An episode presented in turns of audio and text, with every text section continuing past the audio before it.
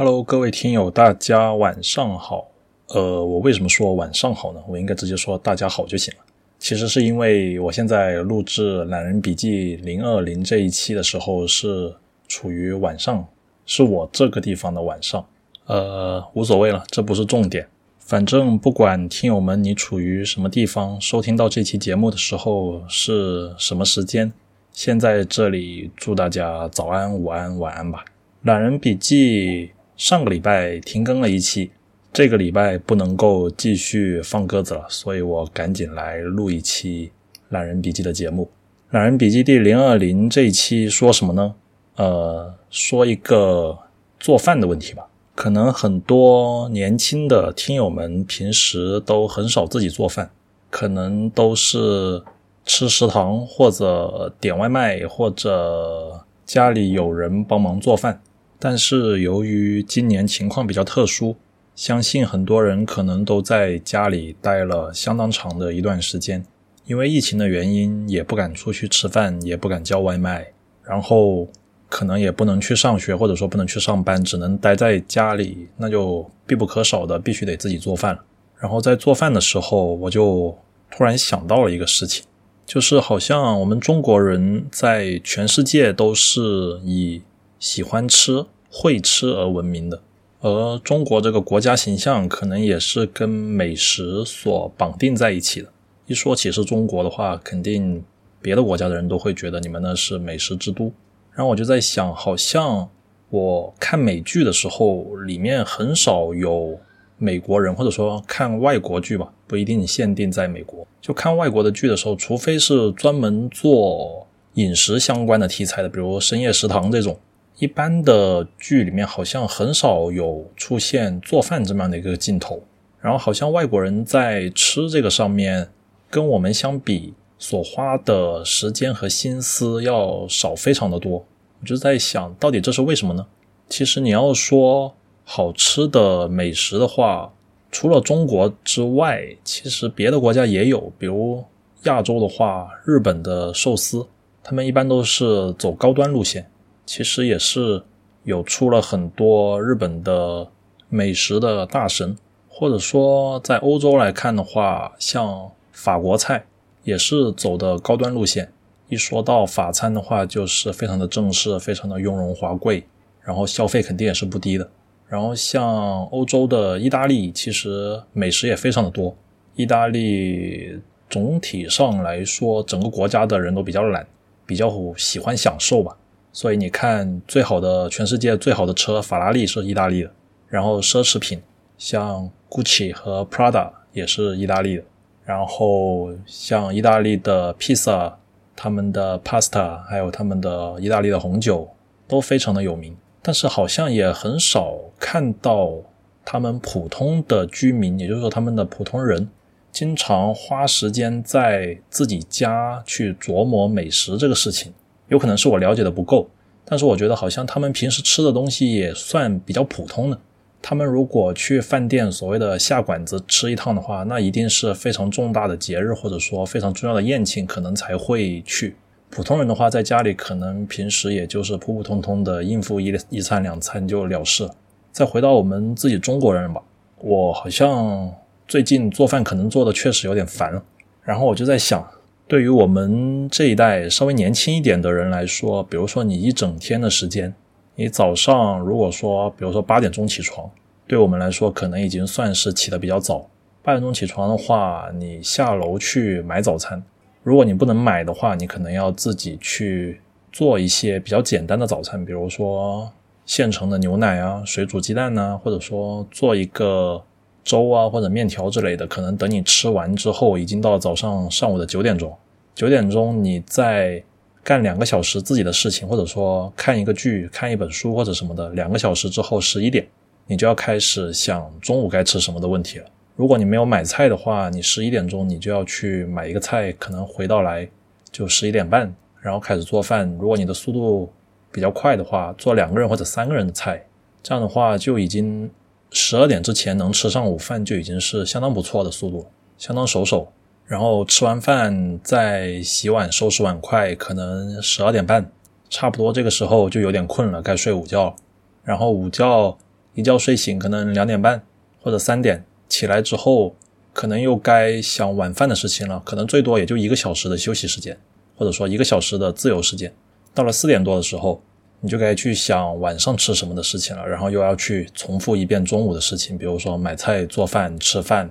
洗碗。可能等你五点钟吃饭做完之后，就已经到六点。六点，然后晚上出去散个步什么的，七点多回来，可能看看新闻或者说刷刷手机什么的，八九点就到了，然后差不多就该洗澡，十点钟睡觉了。这还是最应付、最应付的一个做法了。如果你是想在午饭或者说晚餐的时候做一些所谓的大菜，那这样可能只会用你更加多的时间，更加的压缩你中间的自由时间，而且这是在你没有小孩的情况下。如果这个时候再来一个小孩的话，你还要去照顾你的小孩，去送他去补习班，或者说接送他上学放学，那这中间的时间，其实一天下来你根本就没有自己的时间。更加要命的是，如果你每天都重复这样日复一日的话，你就觉得好像这个日子确实是过得挺快的，一眨眼可能一个月、一年可能就这么过去了，好像没有给自己留下太多的别的时间。有时候我就在想。相对于我们父母那一辈的人，他们是不是每天就是除了上班、照顾小孩，就把时间花在看电视、做饭上面，然后导致了可能是不是中国人在科研方面的时间就相对的减少了？但是他们把时间都用在了研究美食上面。即使是现在，很多时候去跟父母那一辈的人说去外面吃饭，他们的第一反应就有两个。第一个就是在外面吃饭太贵了，划不来，不如自己做。第二个反应就是外面都是地沟油，吃着不放心，不健康，不如自己做。但是好像外国人就没有这方面的担心，可能他们都比较单纯吧，他们可能没有想到这方面的问题。确实，我承认在外面吃的话，花费会高一点，然后可能也没有那么健康。特别是自己做过之后，你就会发现，如果你想要你的食品里面有甜味的话，那个糖放的那个量，简直就是触目惊心。但是我们经常在外面吃甜品、喝糖水、喝饮料的时候，那种甜味不知道里面放了多少高热量的糖。当然了，在呃条件允许的情况下，或者说有兴致的情况下，我还是建议大家可以亲自动手的去做一些食物。但是今天我想说的另一个问题就是说，做饭其实是严重的侵蚀了我们每个人每天的自由时间，使得我们。好像是被束缚住了手脚，而没有时间去干别的事情。回想一下，我们以前在读书的时候，特别是我们在读高中或者初中的时候，高三或者初三的那一年，其实我们是争分夺秒的去学习。而在那个时候，我们基本上就是在学校食堂里面吃饭，而且很多时候我们并不会去关心本身这个饭菜有多好吃或者多难吃。起码我自己那个时候是没有这方面的意识的，一门心思就只是在学习上面。所以这样的话。可以帮我们节约大量的时间，去专注于我们应该去专注的事情上面。而在公司上班的时候，如果你的公司是带有食堂的话，那也能帮你们节约非常多的时间，因为每天中午你可以把省下的时间去进行午休睡觉。但是如果没有食堂的话，大家可能每天中午同事都要一起去外面下馆子吃饭的话，其实大家在一起吹吹水、扯扯淡也是挺浪费时间的。然后我就想到了经济学里面有一个概念叫做机会成本。机会成本其实就是你去做一件事情而放弃去做另外一件事情所付出的成本。也就是说，比如说你的时间，你在时间里面，比如说你在固定的这一段时间里面，你去做了事情 A，而没有去做事情 B，那么事情 B 的带给你带来的收益就是你的机会成本。比如说，你作为一个农民，你去选择养猪或者养牛，你养了猪就不能养牛，或者养了牛就不能养猪。那么你选择了其中一样，你放弃的另一样就是你的机会成本。而在做饭这件事情上，我们投入的时间，其实所谓我们平时一般说的叫做时间成本。时间成本其实属于机会成本的一种。每个人一天的时间都是有限的，你把你的时间用在了做饭上面，那么你的时间就不能够去做别的事情。所以说，你做饭的时间，它所消耗的时间成本是非常高的。这也是为什么在外面吃饭大家觉得价格高的原因之一。其中之一就是因为这是别人花费他的时间去为你服务，所以你必须给他的时间付成本。然后我又想到了经济学里面的另外一个概念，一对概念吧，叫做规模经济和规模不经济。什么叫规模经济呢？规模经济的意思就是说，一个事情，它也不说一个事情吧，就比如说一个生产，它的规模越大，那么它平均到每一个产品上面的成本就越低，这就叫规模规模经济。比如说一个生产线上面。你这条生产线，你的投资额是固定的，比如说你要投资一百万在这条生产线上面，那么你如果生产一百万个产品的话，那么每一个产品对应的成本就是一块钱。但是如果你生产两百万个产品的话，你还是同一条生产线，那么你每一个产品可能对应的成本就是五毛钱，那么你的成本就降低了一半。这就是所谓规模给你带来的经济效应，就叫做规模经济。和它对应的一个概念叫做规模不经济。规模不经济的意思就是说，还是拿这条生产线作为例子吧。比如说，你一百万买一条生产线，你去生产，它可能在生产一百万个产品的时候，它可以正常运行。但是如果它要生产两百万个产品的话，它可能需要雇佣多一倍的人力来维护这条生产线，或者说它开足马力之后，它超负荷运行，那么你可能在生产线维护方面，你可能要再投入几十万的维护资金。你有可能因为需要维护生产线，你要请相关的技术工人；你可能还要因为生产多了的产品，你需要请更多的包装工人、打包工人，或者说你的物流成本也会上升，带来一系列的，比如说社保、工伤保险等等一系列的人力成本的上升。所以说，一条生产线它每年生产多少产品是最优的，这需要具体问题具体去分析。也并不是一味的说生产线上面的产品生产的越多越好，你还要考虑你生产出来有没有顾客去购买。如果你生产出来卖不出去，你压在仓库里面作为存货的话，其实也就是浪费了你的成本，这也是带来不了收益的。所以说，这是一个需要统筹综合考虑的事情。如果把这些所有的因素都考虑上的话，那么这条生产线它生产产品的时候，它一定是有一个最优的区间范围。也就是说，在一定的数字之内，它可能是经济上最优的，而并不是说越多越好。所以在我们可以简化的想象一下吧，就比如说是一条抛物线。那么抛物线的话，它肯定是有一个顶点，在那个顶点的位置就是这条生产线它的产能的最优解的位置。那么比这个产能小的时候，你没有发挥到这条生产线的最大潜力，而超过了这个产量的话，别的成本上升。又是导致你的收益率变低，所以生产的过少或者过多都不行。在达到这个最优的生产值之前，你扩大生产，那么是具有规模效应的，也就是说具有规模经济的。因为你这个时候你扩大你的产能，你的收益就会上升。而到了这个最优值的顶点之后，你再扩大你的产能，你的收益率反倒是会下降，这就到了规模不经济的阶段。所以说，规模经济和规模不经济是一对相对的概念。具体针对的问题或者说情况，需要我们去从数学上面去建模进行分析。这里面可能涉及到数学里面有一门学科叫做最优化 （optimization）。这门学科我最近在买了几本书，最近在研究这个问题。但是我感觉好像对数学的要求有一点高，好像我自己的水平。或者说，我以前学过的高等数学的知识可能已经忘得差不多了。要重新学的话，最优化我可能还得从高等数学学起。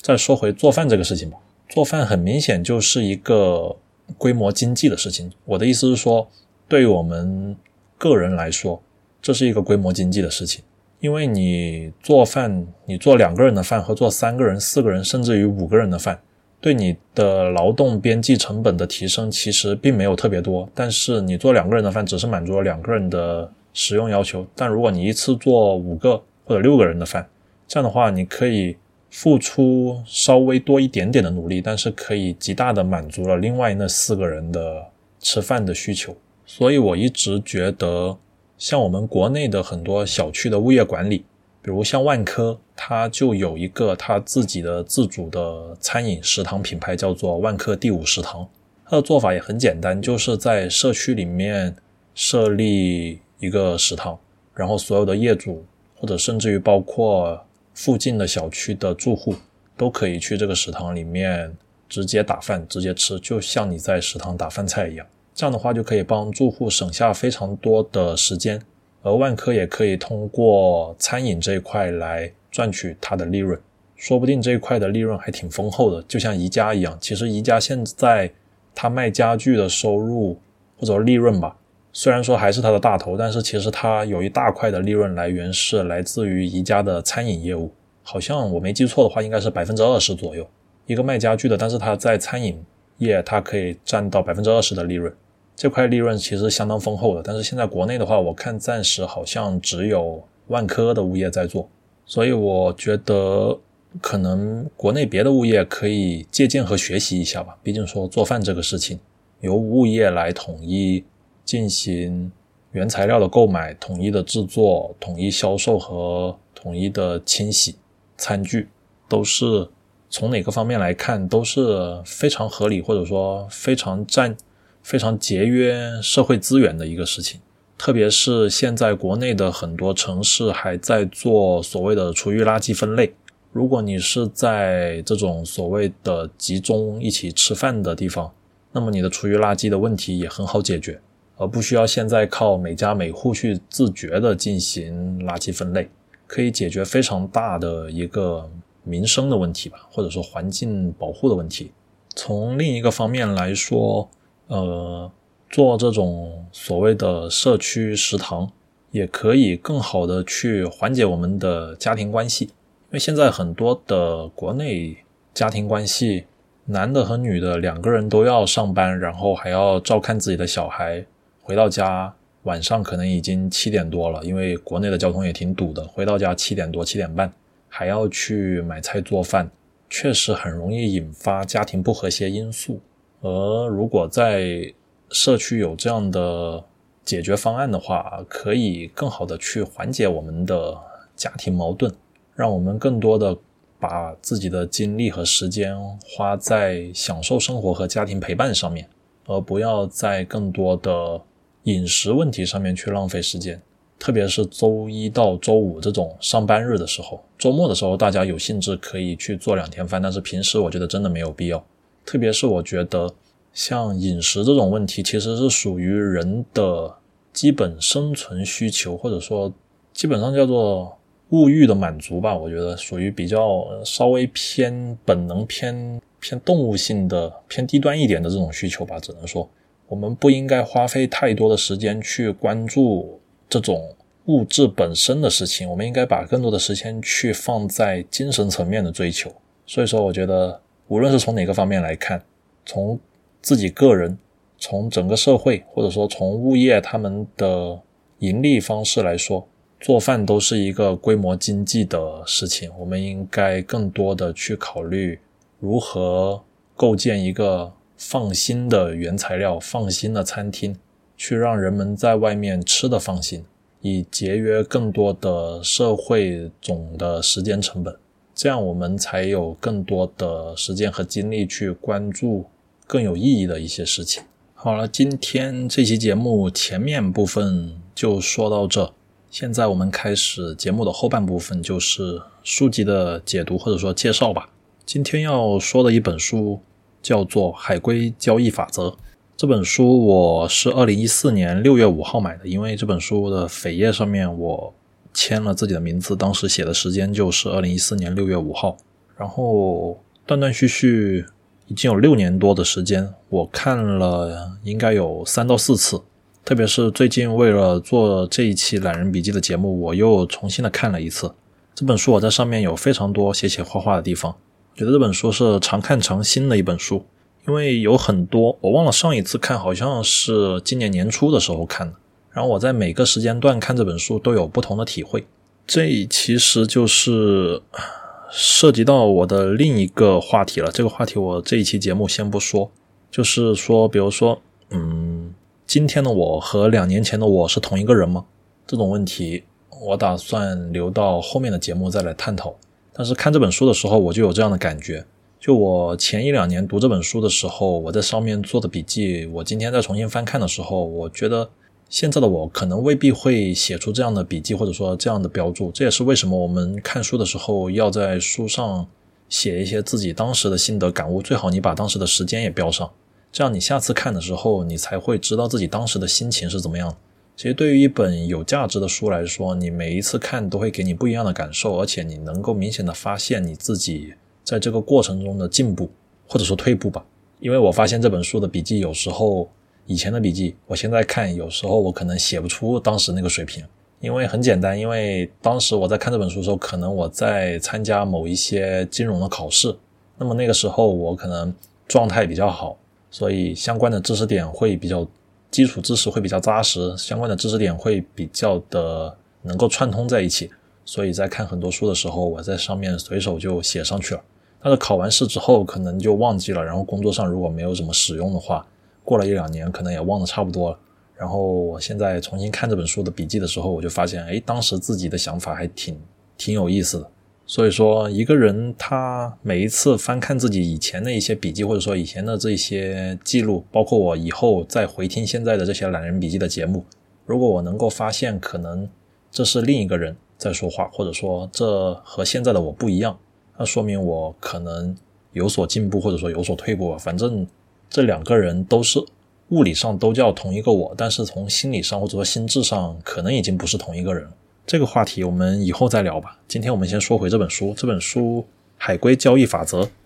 嗯，先介绍一下背景吧。为什么叫海龟？海龟其实没有什么特别的含义，就是有两个人他们互相打赌，就说。交易员到底是天生的交易员，就是说他们的性格是天生的，还是说他们是可以通过后天的系统性的培养而培养出来的？所以这两个人就打了一个赌。至于为什么叫海龟呢？因为他们当时打赌的时候，他们附近有一个海龟养殖场啊，好像是在新加坡有一个海龟养殖场。他们看到的那些海龟可以大规模的人工繁殖，所以他们随口就把自己的这个交易叫做海龟的交易法则。意思就是说，想看一下交易员可不可以人工的大规模的培养，所以他们就在报纸和杂志上面登广告，然后让人来应聘投简历。他们好像是收到了一千多份简历吧，然后最后筛选了十几个人去参加他们这个项目。看到这个地方的时候，其实我是有一点自己的想法的，就是说。既然你打赌是说交易员是天生的，或者说是后天培养的，那么我觉得应该是你去随机的抽选大街上的一些人来进行培养，而并不是像现在这样登广告，然后经过层层筛选，最后把这些优秀的人拿过来，然后说是你培养出来的。我觉得这个地方是有待商榷的，因为如果好的交易员是天生的话，那么他可能完全不需要经过你的培养，他从街上随便抓几个人过来。总有那么一两个人，他可能他的交易成绩会比较好。而如果交易员是后天培养出来的话，那么你这样筛选过一遍的简历，然后再去对他们进行培养，我觉得可能让这个后天培养的这个结论，它的可信度又下降了。毕竟你千里挑一，或者说千里挑十、百里挑一这样挑过的人，就像你在高考里面，全国那么多考生。考上了清华北大的可能就那么一千两千号人，然后你把他们里面的优秀的人挑选出来，然后说优秀的学生是可以通过后天培养而形成的，我觉得这种可信度就不高。所以我当时看到这个地方的时候，我就在想，既然你说是可以后天培养的，那么是不是随便找一个学生，无论他的底子怎么样，他都能通过你的培养上清华北大呢？或者说通过你的培养成为优秀的交易员？很可惜这本书里面没有提到这个事情。而且他们的做法也是优中选优，最后选出来的人，然后再去进行交易员的交易培训。所以我觉得这个地方，其实他们两个人打赌，他们最后指向的结论其实都是同一条，也就是说，你想做一个优秀的交易员，首先你自己本身就该足够的优秀，然后再经过不断的正规的系统的培训，才能够达到。所以说，一部分是天生的，另一部分可能是聪明才智。再加上刻苦的训练和培训吧，所以说两方面原因肯定都是有的，而并不像这本书里面的结论说的，就是说，呃，优秀的交易员是可以通过后天培养而形成。毕竟，如果一个人的底子太差，或者说他天生就是愚钝的，你再怎么培养，可能也无济于事。这是看这本书最开始的时候，我必须要先说明的一个事情，并不是说看完这本书就按照他的结论说，所有的人都可以经过培训成为优秀的交易员，并不是这样。当然，我也能够理解这两个人他们的做法，因为他们挑选了十几个人出来之后，他们是要用自己的真金白银去给他们做交易的。也就是说，比如说他挑了十四个人出来，然后他们要每个人给他一百万美元去做初始的交易资金，这些都是这两个打赌的人的真金白银。所以，作为为了要对自己的账户负责，他肯定也不可能去大街上随便抓人过来胡乱一通的交易，然后把钱都亏光。他肯定也是想既要证明这个事情的可行性，又可以从中培养一些自己所谓的徒弟，然后最好还能在市场里面大赚一笔钱，一举三得。这肯定是这两个人一开始做这个项目的初衷。然后这被挑选出来的十几个海归。他们也是不负众望，最后基本上都是获利了结的，所以这证明了海归交易法则在他当时那个年代是可行的。我说的是当时那个年代，因为最近这经过了几十年，这个法则因为越来越出名，被越来越多的人在应用，所以它的可行性应该是已经大大不如当时那个时代了。或者说它的可行性有待商榷，需要自己再去做重新的验证。毕竟市场已经发生了一些微妙的变化。然后这本海归交易法则是当年培被培训的十几个海归里面的成绩最好的一个人写的一本书。而他当时写这本书的时候，也是经过了十年的时间，因为这十几个海归当时被培训的时候，他们是签了保密协议的，也就是说，好像是签了十年的保密协议，就是说。对你们进行培训，给你们真金白银去操作，但是你们必须要把核心机密去进行保密，不能够对外泄露。然后后面过了五六年的时候，好像就有那么一两个海归，他实在是忍不住，毕竟在人性面前，不要用金钱去考考量人性。他当时有那么一两个人就在网上开自己的付费班，也就是相当于老师教了他，他又回来在网上开班授课，去赚取授课费。至于到这个成绩最好的海归，他发现之后，他觉得，嗯，与其让他们去开班收费，去收别人的钱，不如就把它全部免费公开了。然后也是得到了最初那两个打赌的人，好像是叫 Dennis 吧，他的同意还是怎么样的，反正就把这个所有的规则都公开了，所以才有了今天这么一本书。所以说这本书是被培训的那个海归写出来的，他他的名字叫 Curtis Face。柯蒂斯·费斯他写的一本当年关于海归交易法则的一些培训的一些一些事情。整本书的话，前面其实都是在说一些交易里面比较常见的一些话题了。首先，先声明一下，海归交易法则也是一个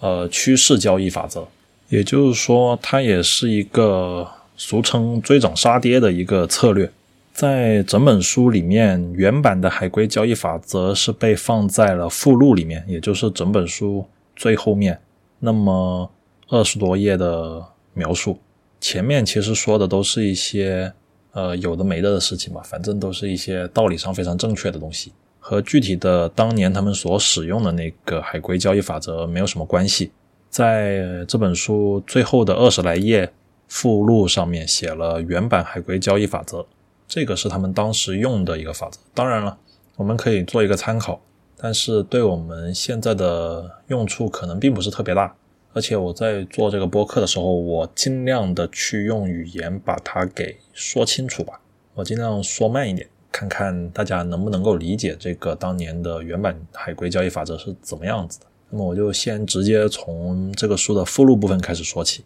首先，海归交易法则它的核心就是我们的每一笔交易，它的最大亏损不可以超过本金的百分之一。那么，怎么去确定这个事情呢？首先，我们要确定本金的百分之一是多少。比如说，我们是简单起见啊，比如说一百万，一百万本金的百分之一就是一万块钱。那么我们就给自己限定一个目标，就是说我这笔单子我开出去，我最大亏损不能超过一万块钱。然后怎么去保证最大亏损不超过一万块钱呢？那么我们就是通过它的有一个指标叫做 ATR Average True Range），平均真实波动率 （ATR） 这个指标，呃，有一些股票交易软件里面是直接有这个指标的。在原版的书籍里面，它是看二十天的 ATR 指标，也就是说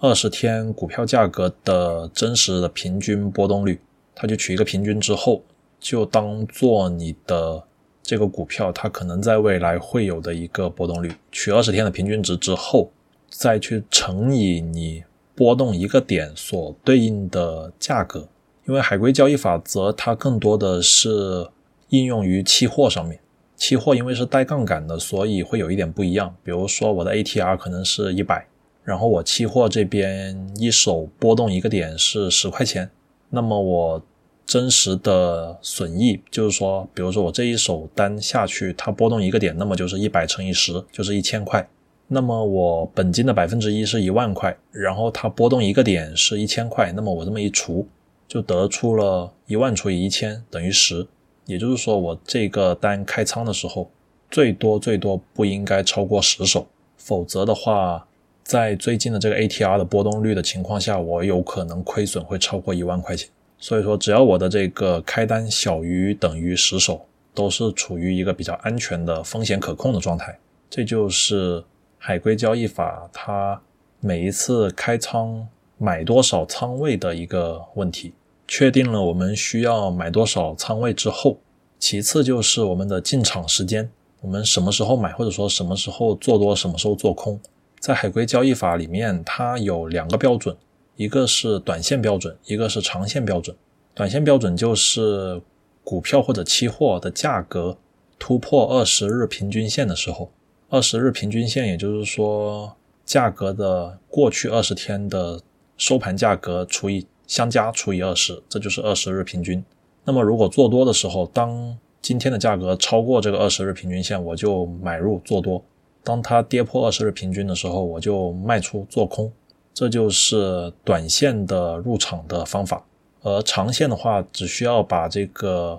均线时间拉长就可以，拉到五十五日。也就是说，价格突破五十五日均线，我就入场做多做长线；价格跌破五十五日，我就入场做空。也是长线，所以说对于海龟交易法来说，它的入场时机分为短线入场和长线入场。入场之后就面临着两个问题，第一个就是如果我们入场入对了，我们盈利了，这个时候我们应该怎么样加仓？加仓的话，我们刚刚有一个叫做 ATR 的指标，也就是说它的真实波动幅度。那么如果是盈利的话，海龟交易法它的加仓幅度是二分之 n。也就是二分之 ATR，也就是说，比如说我现在 ATR 是一百，二分之 ATR 就是五十。我如果是在一千点做多期货，如果我盈利了的话，那么我就在期货价格到达幺零五零，也就是一千加上二分之 ATR，一千加五十的这个位置，我再补一手，也就是所谓的上涨的时候顺势加仓，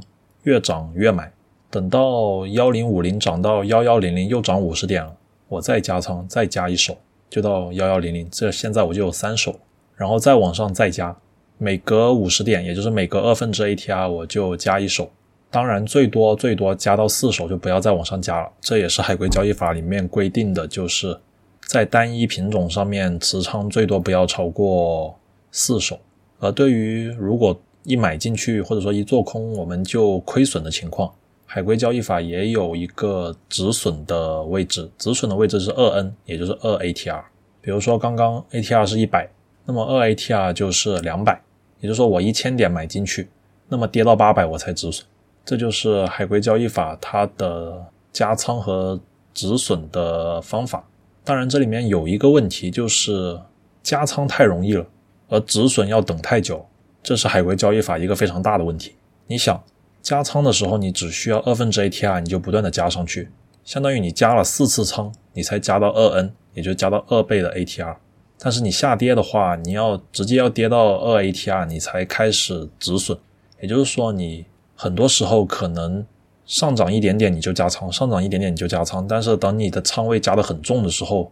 如果遇到市场的下跌，你要逆势扛非常久的时间，你才能够触发到你的止损点。这是海龟交易法最大的问题，就是上涨的时候加的太快，下跌的时候扛了太久，这导致直接导致海龟交易法它的使用非常受限。就比如说，它最适合使用的时候就是单边行情，而且是单边的大行情，因为单边大行情来的时候，它回撤的幅度非常的小。那么你在一开始的时候你就加了非常多的仓位，那么你能够最大幅度的去赚取整个行情的盈利。但是如果对于一些并不是特别大的趋势行情，用海龟交易法可能会亏损非常大，因为你的止损设得太宽了，导致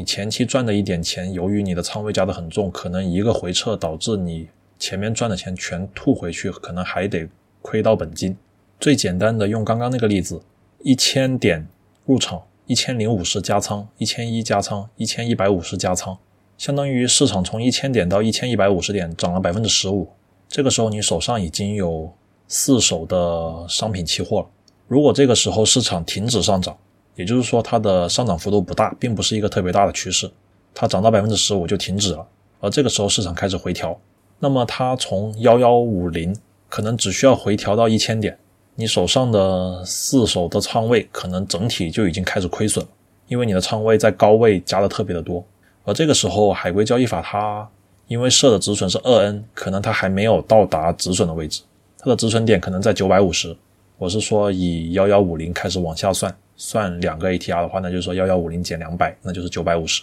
那么回调到一千点的时候还没有到你的止损位置，但是你已经亏到本金了，这就是海龟交易法最大的问题所在。在这本书里面，其实作者也是并不忌讳的谈到这一点。他说到的就是海龟交易法，很多时候告诉了大家，大家可能也不会去照做，这是非常对的。因为没有人能够承受这么大的回撤，这个回撤有可能就是百分之三十或者百分之五十，甚至这种非常大的大起大落。在行情非常极端、非常好的时候，很容易造就一个千万富翁。但是更多的时候，我们其实可能好几年都遇不到一次这样的大级别行情。更多的时候，用海龟交易法的话，可能会导致你不断的减半、减半再减半。这样的话，你的本金亏损其实也是非常伤的一个事情。而且在期货里面，因为带杠杆，所以就特别的明显，这个效应特别明显。这也可能是为什么海龟交易法里面。好像那两个教授海龟的人，那个 Dennis，他好像自己也经历过破产的时刻。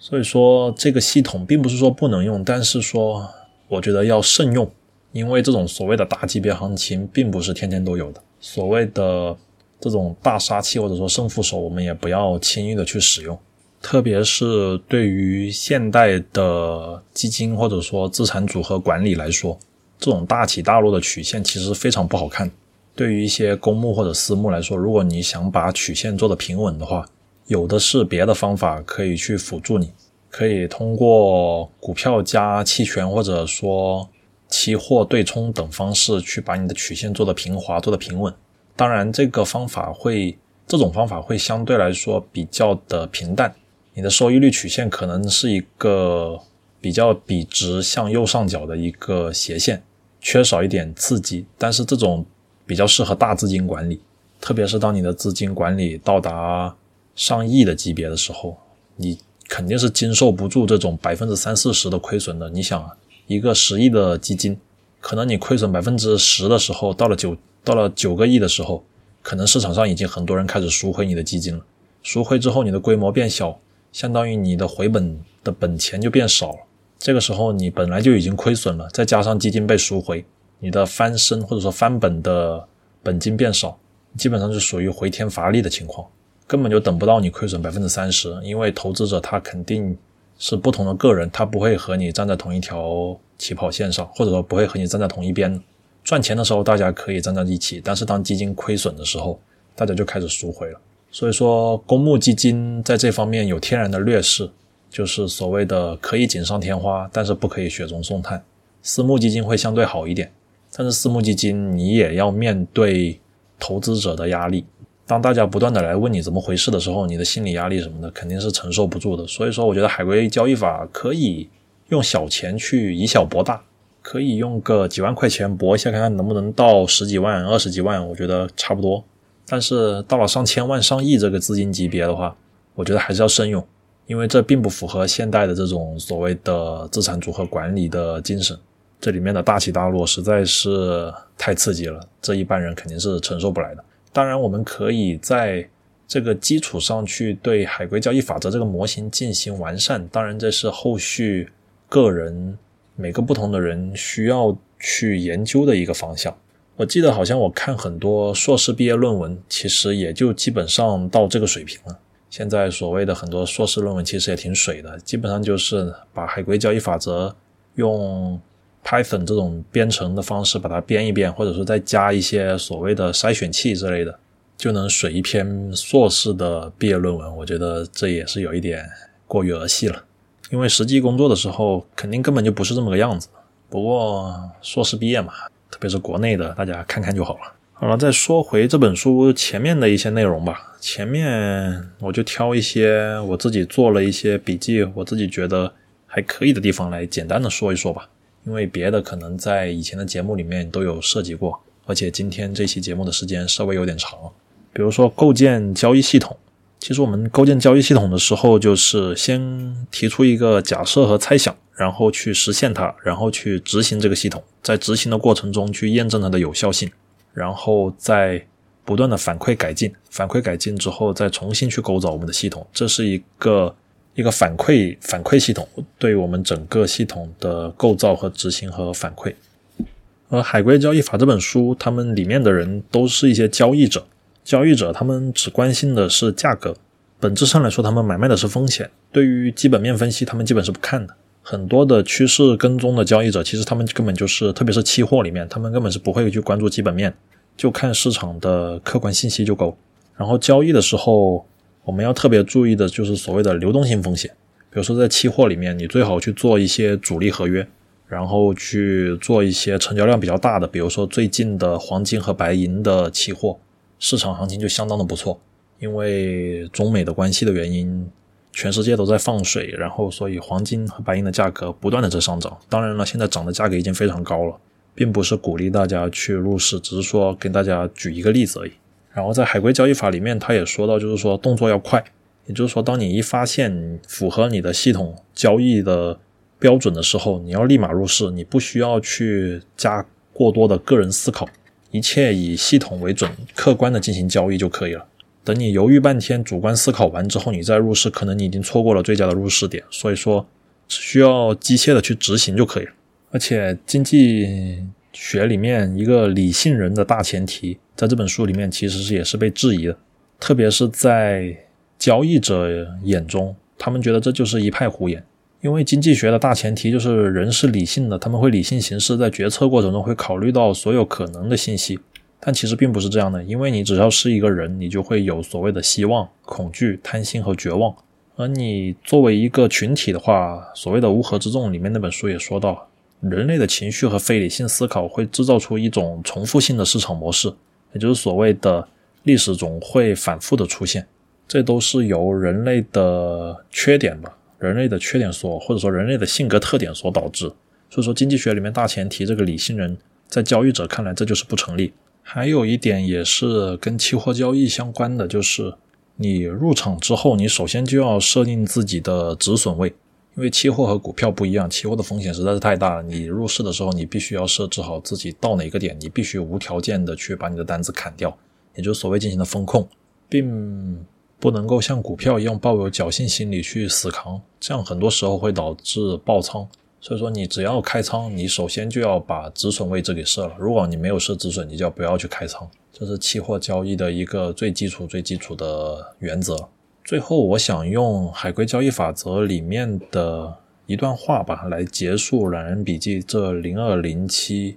的节目。这段话是这样说的：现在我领悟了一个交易者的生活真谛，没有冒险就没有收获，风险是你的朋友。不要怕它，要理解它，控制它，与它共舞。优秀的交易者会自信地等待机会，但也会做好损失的准备。他们不会犹豫不决，因为他们不怕犯错。这是在大风大浪中培养出来的应有品质。他们走自己的路，不怕失败，因为他们知道失败只是生活的一部分，只是成长和成功的必要前提。坦率地说，我不在乎别人怎么评价我的成败。他们不会知道我的一生是否有意义。我是否生活的快乐而充实，只有我自己知道。我的老朋友们大多都觉得我正在陷入某种旷日持久的中年危机，在他们眼中，我大概有点不负责任，有违传统。假如所谓的中年危机是指一个人了解自己的生活，不肯接受社会和媒体所设定的那些成功标准的话，